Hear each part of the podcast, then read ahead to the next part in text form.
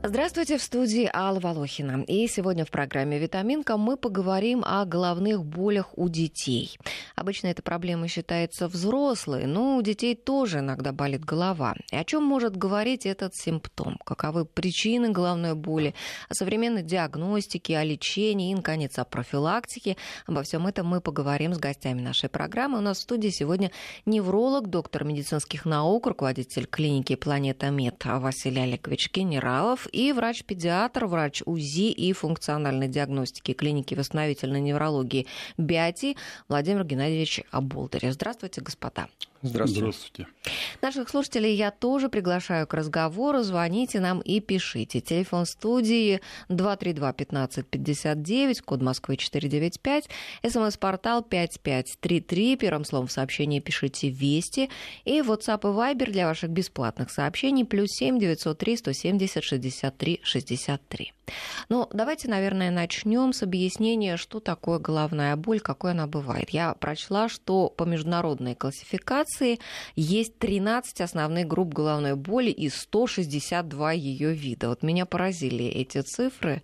Действительно, неужели 162 вида головной боли бывает? Действительно, это вот хорошо, что вы так хорошо глубоко погрузились в тему и узнали эти водные, потому что даже не все доктора знают эту классификацию.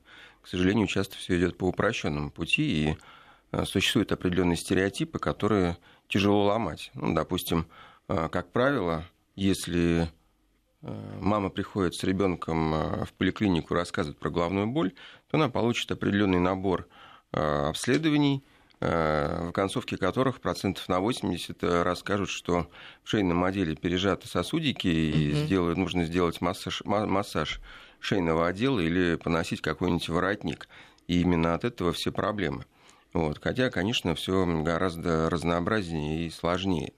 И для того, чтобы определяться, собственно, почему эта головная боль возникла, нужно понять, а какие причины ее реально вызвали. Конечно, есть очень сложные заболевания, э, которые требуют срочного вмешательства, и, допустим, впервые возникшая острая головная боль, особенно с тошнотой рвоты, может быть, допустим, признаком каких-то э, экстренных ситуаций. Отравление. Ну, я бы сказал, даже когда мы говорим о внутричерепной патологии, mm. то это кровоизлияние или разрыв сосуда, и тогда это, это бывает и у детей, или тромбоз какого-нибудь венозного синуса тоже может быть. Это острейшая ситуация, требующая срочной госпитализации. А в других ситуациях чаще все-таки мы говорим о хронической головной боли, которая бывает то сильнее, то слабее, при этом там, ребенок может реагировать на температуру, это сопутствует еще другая симптоматика, например, отдельно э, такой ребенок может наблюдаться у э, окулиста или вот даже у Лора, если у него еще какие-нибудь носовые кровотечения. Ну, вот а, об этом я хотела бы вот прям на протяжении всей нашей программы о каждом вот таком, ну, не о каждом, конечно, а, наверное, о каких-то самых распространенных вот причинах а поговорить подробнее, чтобы не сразу вот вы в одном ответе все все рассказали. А вы сказали а, хронические головные боли. Ну, вот применительно к детям даже это а, слышать странно и удивительно, что уже у детей могут быть хронические боли. Ну, собственно, поэтому и звучит у детей часто все это под маской так называемой вегетативной дистонии, с разговором, опять же, от докторов, а, что подождите, перерастет, само пройдет. Ну, а это... ВСД это вообще, по-моему, диагноз только в России да, ставится. Да, Говорят, что верно. это вообще на самом деле не существует, да, этого да. вегетососудистой дистонии. Согласно международной классификации болезней 10 пересмотра, это другие неуточненные заболевания нервной системы. То есть, когда врач не знает причины, да, не да. знает, какой диагноз, он ставит ВСД. Примерно. Ну, вегетативная система, она, безусловно, реагирует на все наши недомогания, и при этом будет либо ее напряжение, либо, например, ее расслабление. И это все при определенной фантазии можно назвать дистонией. Но в данном случае это действительно э, некий симптом, некое проявление иной патологии. Но у нас так принято, что а, в упрощенном варианте это называют ВСД. Надо же все-таки это как-то кодировать. Угу. Ну, вообще, а, а, многие из видов боли, они даже не связаны ведь непосредственно с проблемами головы, да? В конце концов, ведь в головном мозге там же нет э, центров боли, да? И что там болит-то у нас в голове? Вот хотелось бы понять, и у детей. Знаете, но насчет нет центров боли, конечно, не так, иначе голова не болела. Угу. Сам мозг, он не болит, у него можно, как говорится, и пальцем ковыряться, и э, какой-то боли не будет. Но раздражение оболочек мозга, а их несколько, их три, безусловно, будет давать достаточно серьезные болевые ощущения.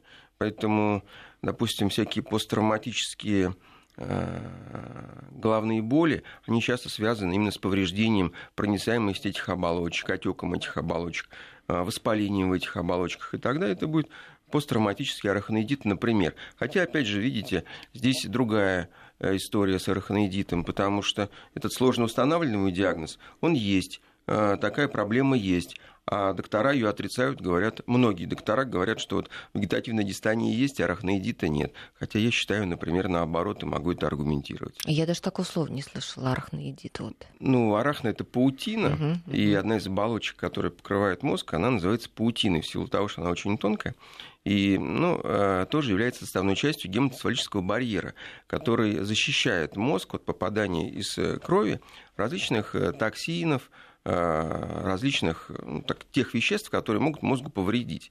При нарушении этого барьера мозг начинает повреждаться. Собственно, тогда мы будем видеть различные проблемы. А скажите, вот с какого, э, с какого-то вот определенного возраста ребенок, он может словами объяснить, что у него болит да, голова, но там маленькие дети, они не могут этого сказать. А вот вообще, э, э, как понять родителю, что вот именно у ребенка болит голова, у такого возраста ребенка, который не может это объяснить? И вообще, с какого возраста у ребенка может болеть голова уже начинать?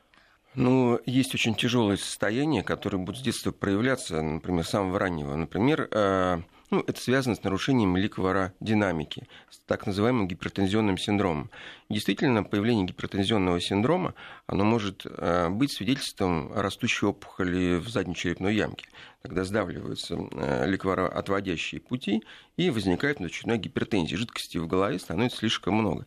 Ребенок в это время э, будет вялый, его будет тошнить и рвать. Кстати, здесь я бы сказал такую ремарку, что слово гипертензионный синдром, как ни странно, ставится тоже слишком часто, чаще, чем нужно. И когда мы задаем простой вопрос – ребенок приходит, у него уже вся карта исписана словом внутричерепная гипертензия, или на эхо головы, или на, даже на томограмме нашли расширение желудочков, то мы спрашиваем просто, а может ли ваш ребенок кататься на качелях? Говорит, да, конечно, он очень любит качели.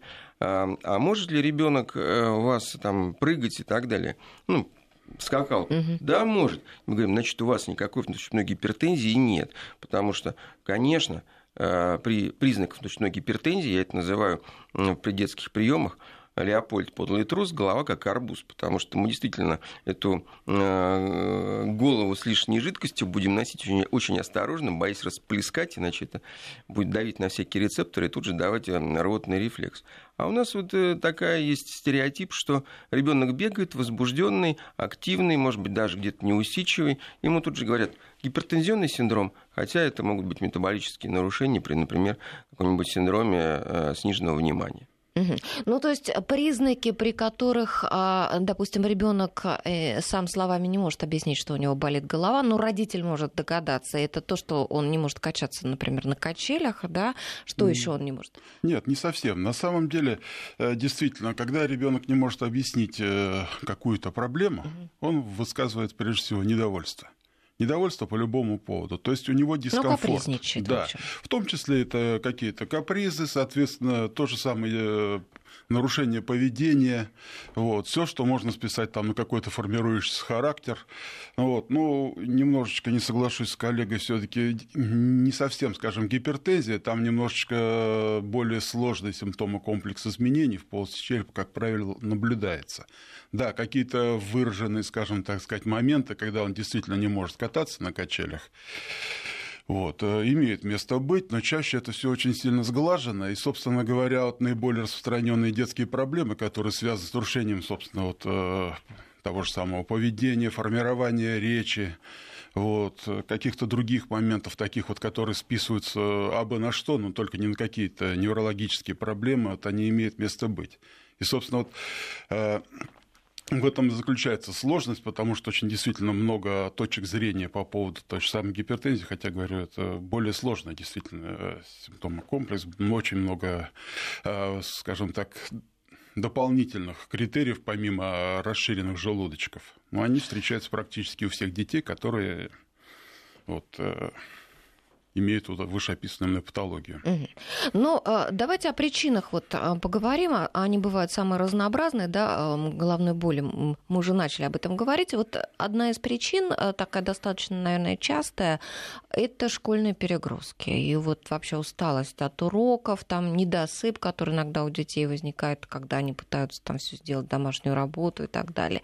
Сейчас вот конец октября, кто-то уже успел отдохнуть на каникулах из детей, а у кого сейчас четвертная система, те они вот ждут сейчас 30 октября, чтобы наконец отдохнуть. Вот вообще школьные перегрузки, они могут вызывать головную боль у здорового ребенка? Знаете, здесь э, опять же, стереотип. Вы называете определенный, так скажем, фактор, который способствует декомпенсации, причиной. Причиной, конечно, это не является. Просто любая декомпенсация в организме, о которой организм сообщает каким-то болевым проявлением, это называется, как э, в старом хорошем кино, э, так выпьем же за то, чтобы наши возможности совпадали с нашими потребностями. Так вот, если Э, в организме возможности с потребностями не совпадают, то это действительно проявляется состоянием декомпенсации. В этом случае можно решать ситуацию двумя э, путями. Либо идти по пути снижения потребностей, а действительно нагрузки в школе, э, да и, собственно, у взрослого человека любые интеллектуальные нагрузки будут увеличивать потребность мозга в кислороде, в питательных веществах, будет активировать метаболизм. Это абсолютно физиологичный процесс. Ну, больше энергии тратится. Так вот, если организм не может обеспечить эту энергию, если не хватает этого заряда мощности, э, то и будет проявляться головная боль.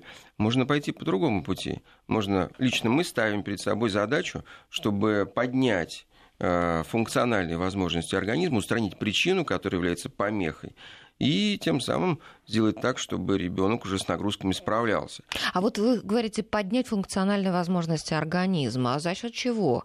Ну, не стимуляторы же э, употреблять, да? Нет, а мы же не говорим о стимуляторах, мы говорим об устранении причины. Ну, например, если у ребенка есть какая-то-нибудь тканная дисплазия, ну, есть такое состояние генетически обусловленное, когда у ребенка слишком эластичные сосуды и там, плохо регулируется их тонус.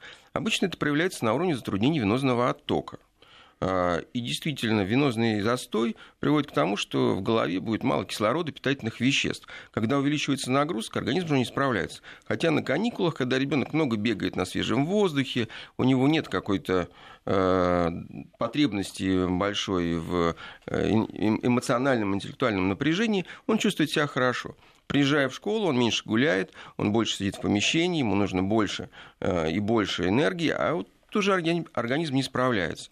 Если мы пойдем по пути нормализации венозного оттока, нормализации протока крови через головной мозг, то мозг уже будет получать все необходимое для того, чтобы работать интенсивно и эффективно. А как можно нормализовать вот этот венозный отток? Ну, это потому различные... что, в принципе, мне кажется, это достаточно распространенная проблема, потому что дети сидят криво, да, там все время согнувшись, или, например, ходят они, опустив там голову, уткнувшись там в телефон или там в какую-нибудь электронную книжку, в общем, в гаджеты в какие-то. Это вторично. Первично это, конечно, Э, собственные регуляторные возможности. Поэтому это препараты или даже можно иногда использовать добавки, которые улучшают тонус венозной системы. Это троксирутин. Это, да, нет, нет, нет, даже давайте мы не будем это, это говорить. действующие вещества, это, но да, это вполне реально можно сделать. Другой пример. Например, ребенок плохо дышит. Ну, например, у него аденоиды в его мозг поступает мало кислорода, ему просто его не хватает. Когда он находится на свежем воздухе и летом, у него все хорошо. Он попадает в школу, начинает учиться, а кислорода не хватает. Угу. Кислорода не хватает, а еще какой-нибудь осенью насморк получил. Ну и тут уже совсем гипоксия в мозге возникает. Понятно, что пока мы не расчистим э, воздухопроводящие пути, у нас ребенок не задышит только он задышал, то тут же учиться стало проще, стихи стали запоминаться лучше, и память стала работать гораздо лучше. И голова не болит. И голова не болит, конечно. Но иногда вот я даже знаю, что такой способ, если болит голова, попить воды даже, и даже вот это может помогать. Ну, да? рефлекторные моменты, конечно, никто не исключает, да. Так же, как собственные прогулки на свежем воздухе, выпить глоток воды, просто полежать где-то тихонько в тихом месте, так сказать, темном, это тоже может облегчить какое-то э, симптоматику. Вот. Но на самом деле венозный отток у нас страдает как бы не только из-за нарушения, так сказать, э, внешнего дыхания. Собственно, когда мы, я, собственно, провожу диагностику что, как правило, я вижу, помимо нарушения оттоков полости черепа, соответственно, э, первично, как, э, опять же, упомянутые пережатые сосуды позвоночной артерии, позвоночные вены, но, тем не менее, мы также наблюдаем э, расширенные дилатированные, то есть иеремные вены, и, собственно, с нарушениями какого-то оттока по ним, которые, собственно, не Друзья, связаны. я призываю только mm вас помнить, что мы разговариваем mm с публикой mm самой Понятно. широкой, да. и не углубляться вот в то диагнозы. Есть, да, проблема немножечко носит носит э, более такой распространенный, опять же, характер, потому что акт дыхания – это не только внешнее, но и, собственно, грудное дыхание, поскольку присасывающую функцию сердца, которая как раз вот э, улучшает, собственно, отток крови из полости черепа, вот, тоже никто не отменял, и поэтому иногда коррекции вот именно внешнего дыхания, то есть э, практически носа, бывает недостаточно. Угу. А, давайте ближе к практичным советам для родителей. Угу. Все-таки мы в основном сегодня для них а, говорим. А, есть еще такая причина, как головных болей, как неправильное питание. Вот я прочла, что голод, пищевые добавки, которые содержат хлорид и нитрит натрия, а также аспартам, то есть консерванты, которые стимулируют сужение сосудов, вот это все тоже может провоцировать головные боли. Вы знаете, Вы я приятно удивлен э, вашим вопросом, потому что это э, совершенно свежая мысль, и она абсолютно правильная. Почему? Потому что кишечник и мозг связаны напрямую. И опять же, к сожалению, часто гастроэнтерологи занимаются своими вопросами, а неврологи занимаются исключительно э, головой не ниже плеч. Угу. Ну, и шею еще захватывают, это они, конечно, любят. Но действительно непереносимость глютена, избыток э, аспартата, это все может, э, там, непереносимость казеина, то есть ну, белка молочного белка, молока, это все может тоже проявляться э, нарушениями поведения и головными болями. То есть не только кишечными какими-то расстройствами, да, но и головной болью. Конечно. И кроме этого, еще и нарушением поведения, усидчивостью, гиперактивностью, снижением внимания, снижением памяти. А пока не проведешь определенные диетологические коррекции, успеха не добьешься. Скажу даже больше. Избыток сладенького э, тоже может являться причиной головной боли. Поэтому все вот эти разговоры, что э, глюкоза очень полезна да, для мозга да, и съешь сладенькое, я бы сказал сейчас наоборот. Э, избыток сладкого и вообще сахар, он действительно, э, можно сказать, обладает у многих повреждающим действием на мозг и тоже может являться головной болью. Хотя все очень индивидуально. Да, тут вот я в списке прочла, ну вот, допустим, меня не удивило, что сосиски, колбаса и другие какие-то изделия из переработанного ну, в виде глютена. мяса, да, могут быть вредны для детей. Но что меня удивило, что в этом списке и шоколад, и орехи, и цитрусовый, и сыр. Знаете, здесь нельзя э, говорить так вот общим списком, потому что пищевые непереносимости, они носят индивидуальный характер. У меня есть, например, э, чудный ребенок, с которым я сейчас разбираюсь, у него э, серьезное заболевание, фактически аутизм, расстройство аутистического спектра. Так вот, что забавно, что когда ему дают хотя бы маленький кусочек шоколада, его поведение становится нормальным. При этом, если ему дают, э, причем если он ест только коричневый шоколад, если ему дают черный шоколад или белый шоколад, у него нормализации поведения не происходит. При этом количество шоколада не имеет никакой роли. Но если шоколада хотя бы кусочка, вот маленького квадратика нет, а, то ребенок становится просто ну, а, очень трудно контролируемый, агрессивный, беспокойный и неуправляемый маленький кусочек шоколада делает возможность провести занятие. Но это поразительно, что нашли этот способ. Знаете, это во многом эмпирические вещи, которые родители совершенно случайно заметили. Угу. Я этому придал сейчас э, серьезное внимание, и мы просто анализируем уже, а что различается в составе этих шоколадов. Да. И сейчас я ему назначил определенную аминокислоту, хочу посмотреть, на как ребенок на это прореагирует. Любопытно. А вот еще я слышала, опасно, а, чревато головными болями а, передозировка витамина А. Возможно такое, действительно? Ну, наверное, в этой жизни возможно все, и никогда не говори никогда. Я лично в своей клинической практике передозировку витамина А особо не видел, но, э, конечно, если его э, переесть, есть такое понимание, что человек пожелтеет прежде всего, и первое ну, да. подозрение Сколько будет... морковки надо съесть для этого? Будет, э, да, при... ну, будут признаки того, что ребенок пожелтел. И действительно, те продукты, допустим, там тыква, морковка, которые, ну, если ими активно кормят, то ребенок желтеет, первое подозрение это уже гепатолог, что какой-нибудь гепатит возник или ребенок отравился. На самом деле оказывается, что это такое пищевое пигментное прокрашивание. Это мы увидим первым. Ну, что при этом будет головная боль, ну, наверное, это не удивит. Все равно бороться с этим можно только э, детоксикацией, ожиданием, когда организм выведет витамины из э, Э, из своего кровяного русла.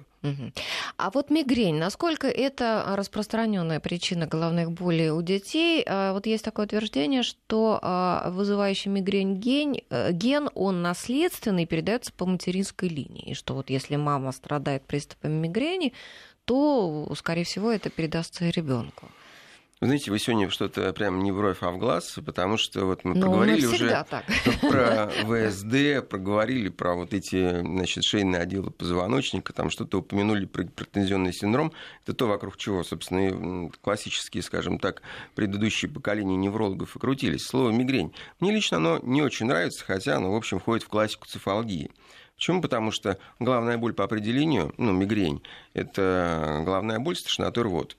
Ну и, собственно, э, под, этот, э, под это определение можно подвести очень много разных состояний. Не всегда есть желание их диагностировать, не всегда есть возможность их диагностировать. В результате э, проще поставить этот диагноз, а дальше доктору очень легко сказать, что мигрень, она не лечится, поэтому мы лечить вас не будем.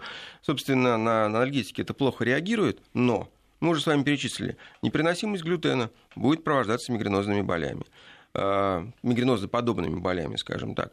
Значит, э, посттравматический арахноидит будет сопровождаться мигренозоподобными э, болями.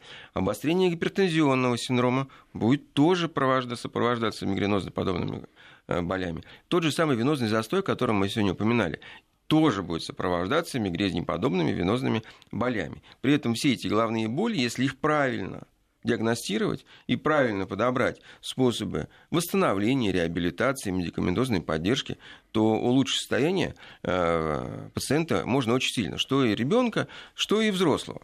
Поэтому я, например, говорю э, пациентам, что если вам поставили мигрень, не верьте, мы постараемся разобраться и поверьте, что мигрень лечится при правильном подходе. А вот еще есть утверждение, что страдают вот э, среди детей мигренью, в основном страдают дети от 7 до 11 лет. Вообще это какой-то особенный возраст для головных болей или что? Ну, по сути, страдают, наверное, дети всех возрастных групп, просто, скажем, с 7 до 11 более пристальное внимание. То есть дети как-то выходят уже на тот уровень, когда они могут обозначить какую-то проблему, собственно. Вот. И вот где-то примерно, вот, получается, это младший школьный возраст вот, и средний школьный возраст, они уже как-то вот, э, то есть э, приходят к осознанию больше собственной личности, собственных проблем э, и начинают эти проблемы обозначать. Через к 11-12 годам, как правило, к этому состоянию не привыкает, а может быть меньше. Может быть связано с этим. Хотя вот по наблюдениям такой вот градации четкой нет. Угу. То есть мы можем диагностировать, собственно, в любом возрасте. Угу. А есть еще вот такое объяснение, что мигрень часто возникает у людей, которые не могут по какой-то причине быть самими собой. Например, ребенок хочет играть там в футбол, его занима... заставляют заниматься музыкой. Вот это может быть правда? Или это такое антинаучное объяснение? Ну, психосоматические состояния, такая проблема есть. А самое главное, значит, здесь найти правильный баланс, понимаете, потому что выбор возможных ситуаций диагностических очень большой. И здесь вопрос, кто чем будет заниматься. Потому что если одного ребенка вот взять одного и того же ребенка, привести сначала к вертебрологу, он найдет свои проблемы, ну, тот, кто занимается позвоночником, потом привести к остеопату, он будет лечить его по-своему, потом привести его к обычному неврологу, он распишет таблетки, потом привести к психологу, тот найдет признаки невроза, э, значит, каких-нибудь там сдвигов э, по э, вектору взаимоотношений в семье, роли бабушки предыдущих поколений на формирование психотипа ребенка, и тоже, значит, предложит свои какие-то рекомендации рекомендаций. Хотя зачастую как бы, этот вопрос решается вообще в другой плоскости, нужно поменять диету. Но каждый из докторов, поверьте, найдет э, свои какие-то возможности да, поучаствовать в процессе и э, значит, как-то спасти ребенка. Поэтому здесь психосоматические проблемы бывают. Это нередко. Мы встречали такие вещи, когда, например, у ребенка был э, психосоматический даже артрит. У него, вот например, заболели суставы, только тогда, когда у него была контрольная накануне. В остальное время он катался на велосипеде, плавал в холодной речке, у него все было распрекрасно. Давайте к психосоматике мы вернемся сразу после выпуска новостей, потому что действительно это очень интересно и стоит об этом поговорить. Сейчас прервемся, нашу программу прервем и на новости уйдем.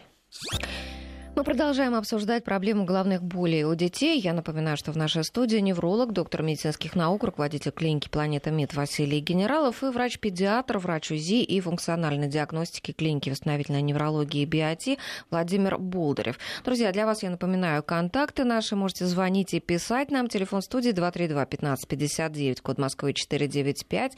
СМС-портал 5533, первым словом пишите «Вести». И WhatsApp и Viber плюс 7 903 170 63 63.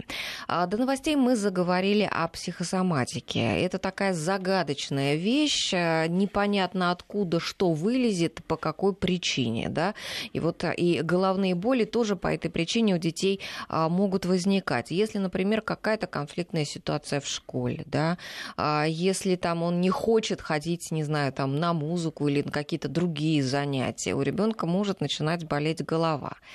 А, э, что можно еще сказать на эту тему, Владимир Геннадьевич? Ну, к словам коллеги я добавлю, что иногда дети склонны немножечко к усилению своих э, жалоб и э, симуляции, то есть, собственно, какого-то обмана родителей с целью привлечь к себе внимание. В частности, очень часто приходится сталкиваться с тем, что, приходя на обследование, вот, те же дети начинают плакать, собственно, кричать, что им больно, вот, или родители сами начинают требовать, тебе больно, тебе больно, чего ты плачешь. То есть э, это не всегда, собственно, оправданно. Иногда дети просто пытаются даже угодить родителям, если родители усиленно спрашивают, что ему больно. Вот. И ребенок, соответственно, пытается ему в общем, как-то потрафить, что ли, угодить, что и сказать, да, мне больно. То есть, что не отражает иногда действительность. Но, тем не менее, э, Иногда, конечно, в такой ситуации они и приводят э, свое, свой организм в состояние, что действительно у него возникает эта боль. Вот, собственно, что и является отражением. Знаете, конечно, когда маленький ребенок начинает сообщать о головной боли, тут э, нужно быть очень внимательным потому что действительно часто копируют. Если бабушка угу. дома демонстративно себе кладет полотенце да, на голову да, да. и регулярно сообщает, что у меня болит голова, ой, у меня давление, ой, у меня головная боль, то и трехлетний ребенок, он копирует все наше поведение, это, так скажем, такое подсознательное программирование. Ну, он, Де- он наверное, даже может зеркало. не понимать, что у него болит, да? Да даже ничего не он... болит, но он mm будет копировать определенные поведенческие моменты, ну, каждый же ребенок хочет быть да, видит, что... похож на взрослого. И видит, что после этого идет у бабушки сразу какой-то, значит... Э, Оказывается усиленное э... внимание, соответственно, и ребенок уже пытается перенять эту манеру поведения, чтобы привлечь внимание к себе. Да, да. Но с другой стороны, понимаете, вот э, даже у меня, когда ребенок заболел, ну, правда, не голова, а живот, то я как родитель уже, мне было сложно правильно оценить симптоматику, я попросил коллег проконтролировать этого ребенка угу. абсолютно непредвзято, да, потому что я боялся, что я боялся, что я либо это ее жалобы недоучту, считая, угу. что она пытается мной манипулировать, либо я наоборот их переоценю и тем самым как подниму лишнюю панику, ну что тоже бывает, потому что вот это вот родительское чувство, оно бывает немножко обманчиво, границы размываются очень сильно, поэтому я себе честно скажу не доверял и попросил коллег из своего отделения подключиться и его проконтролировать. Мне так было гораздо спокойнее. Поэтому и родителям я предлагаю самостоятельно не делать никаких выводов, и если возникает вопрос, э, то лучше его задать э, грамотному специалисту. Ну, из а, средств против головной боли, вот тут нам а, слушатели начали присылать свои а, сообщения, и пишет один слушатель, или, может быть, слушательница, непонятно по сообщению, без подписи, что приступы головной боли пропали после того, как начал заниматься йогой, в частности, помогают перевернутые позы. А вот дети вообще с какого возраста могут заниматься йогой? Что скажете? И, и можно ли йогу а, для детей а, применять как вот способ, например, а, чтобы Знаете, вы задаете очень боль. философский вопрос, потому что йога состоит из нескольких компонентов. И причем определенный философский компонент в йоге очень большой. Дети, они не способны к такому глубокому Чисто с восприятию. физической точки зрения, Чисто с физической подойти. точки зрения это гимнастика и стретчинг, это растяжки. Причем есть еще лечебная йога, когда действительно определенные позы раздражают э, ну, специальные точки. Ну, собственно, на этой идеологии выстроена тибетская медицина, китайская медицина, на раздражение рефлексогенных э, или, наоборот, снятие раздражения с определенных точек, которые регулируют нашим организмом. Поэтому йога, безусловно, будет полезна. С другой стороны, дети, они сами по себе в большинстве случаев и так очень эластичны.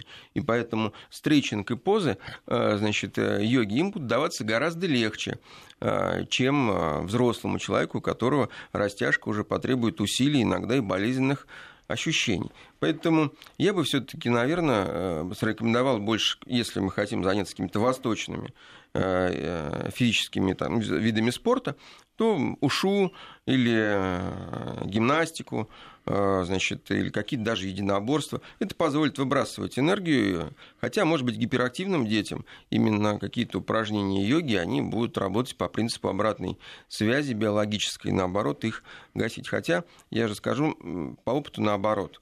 Чем больше гиперактивному ребенку даешь возможность выбрасывать энергию, тем он спокойнее будет э, в обычной жизни, вне занятий.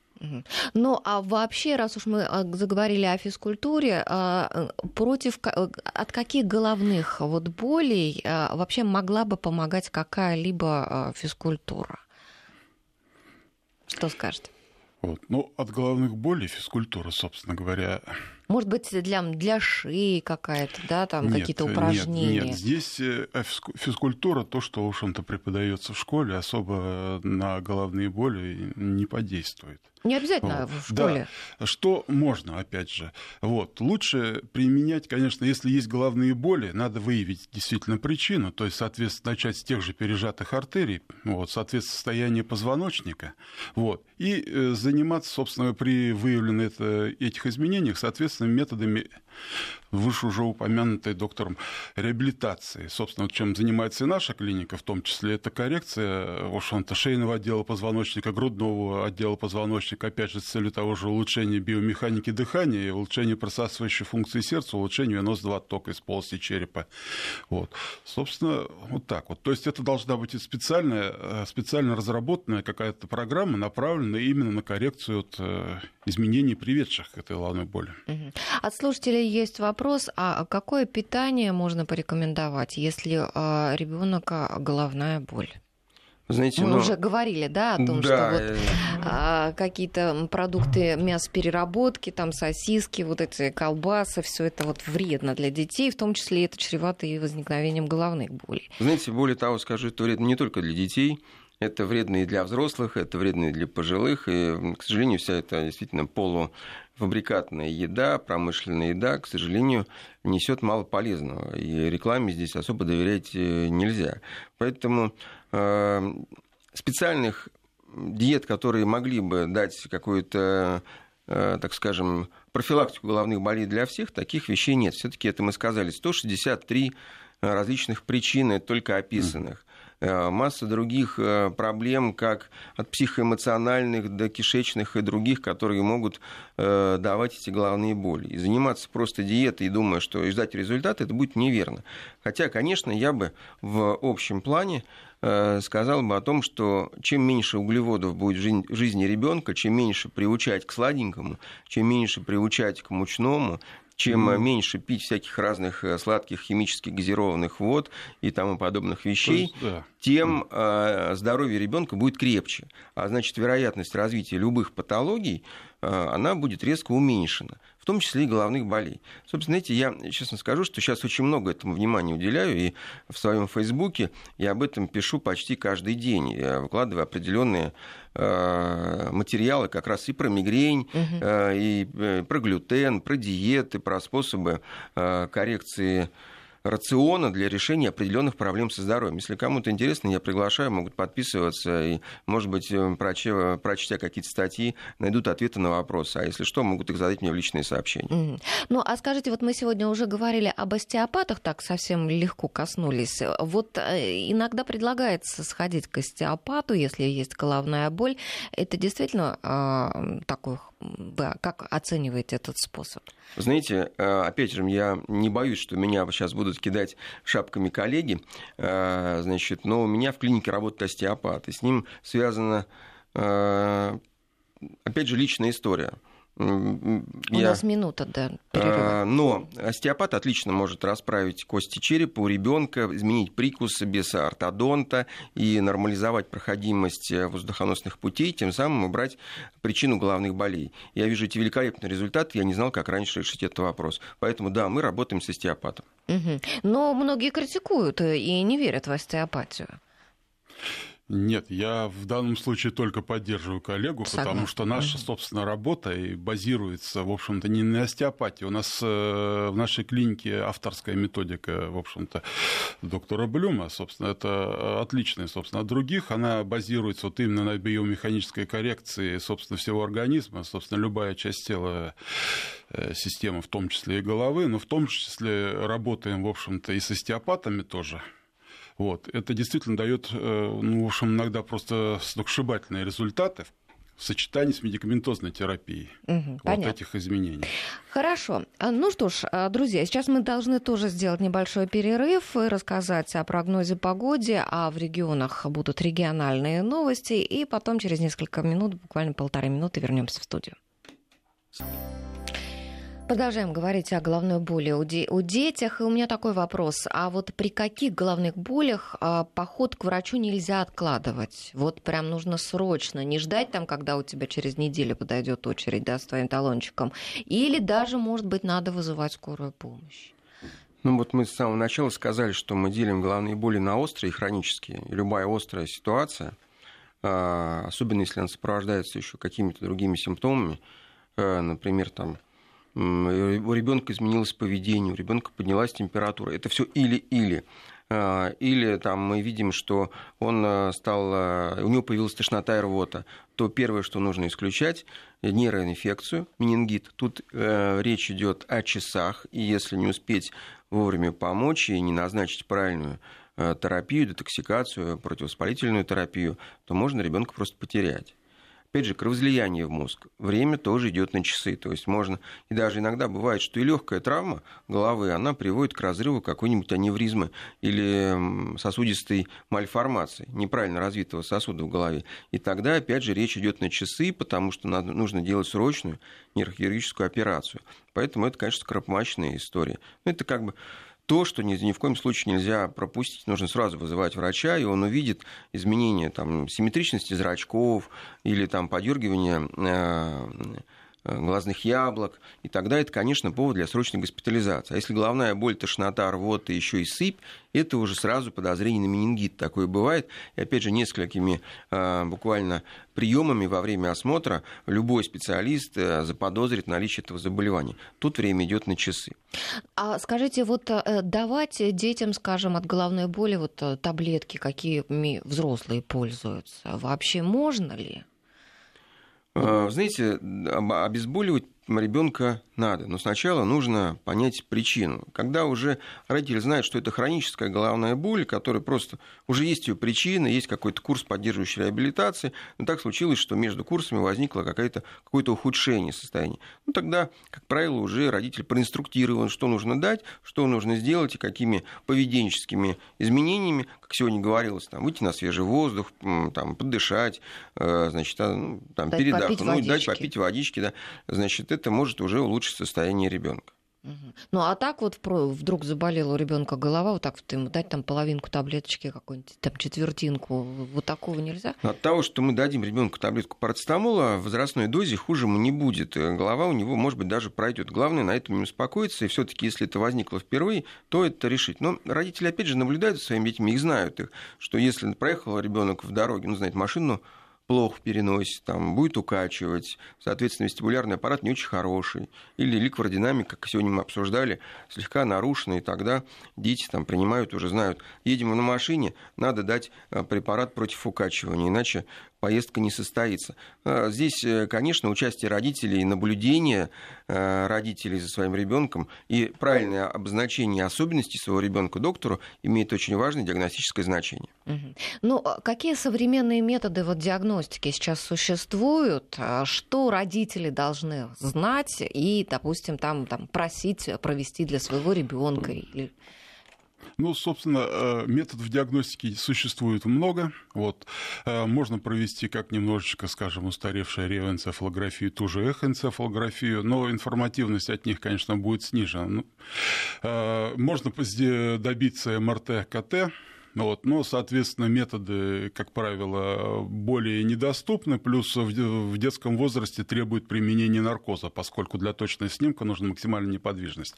Наиболее распространенный, собственно, метод диагностики есть и остается, это ультразвуковая диагностика. То есть с помощью ультразвуковых методов можно посмотреть, соответственно, тот же кровоток э, в артериях шеи, то есть как приносящих артерий, и там же оценить отток по яремным позвоночным позвоночным венам, то есть, э, и, соответственно, ультразвуковое исследование головного мозга и сосудов головного мозга в комплексе, собственно, ну и можно оценить видимые структуры. Современные аппараты в большей степени уже хорошо позволяют оценить состояние тех же желудочков. Вот. Ну, основных, скажем так, структур мозга некоторые даже позволяют э, провести оценку толщины слоя серого вещества вот даже до такой степени доходит. И вот, собственно, применительно к каждому конкретному случаю поставить правильный диагноз. А, Владимир Геннадьевич, а вот такие исследования, их можно вот с какого возраста детей уже с проводить? рождения. С рождения. Угу. Так, понятно. Хорошо. А... Вы знаете, я бы сказала, что все-таки все-таки любые диагностики нужно начинать с того, что надо посмотреть на ребенка.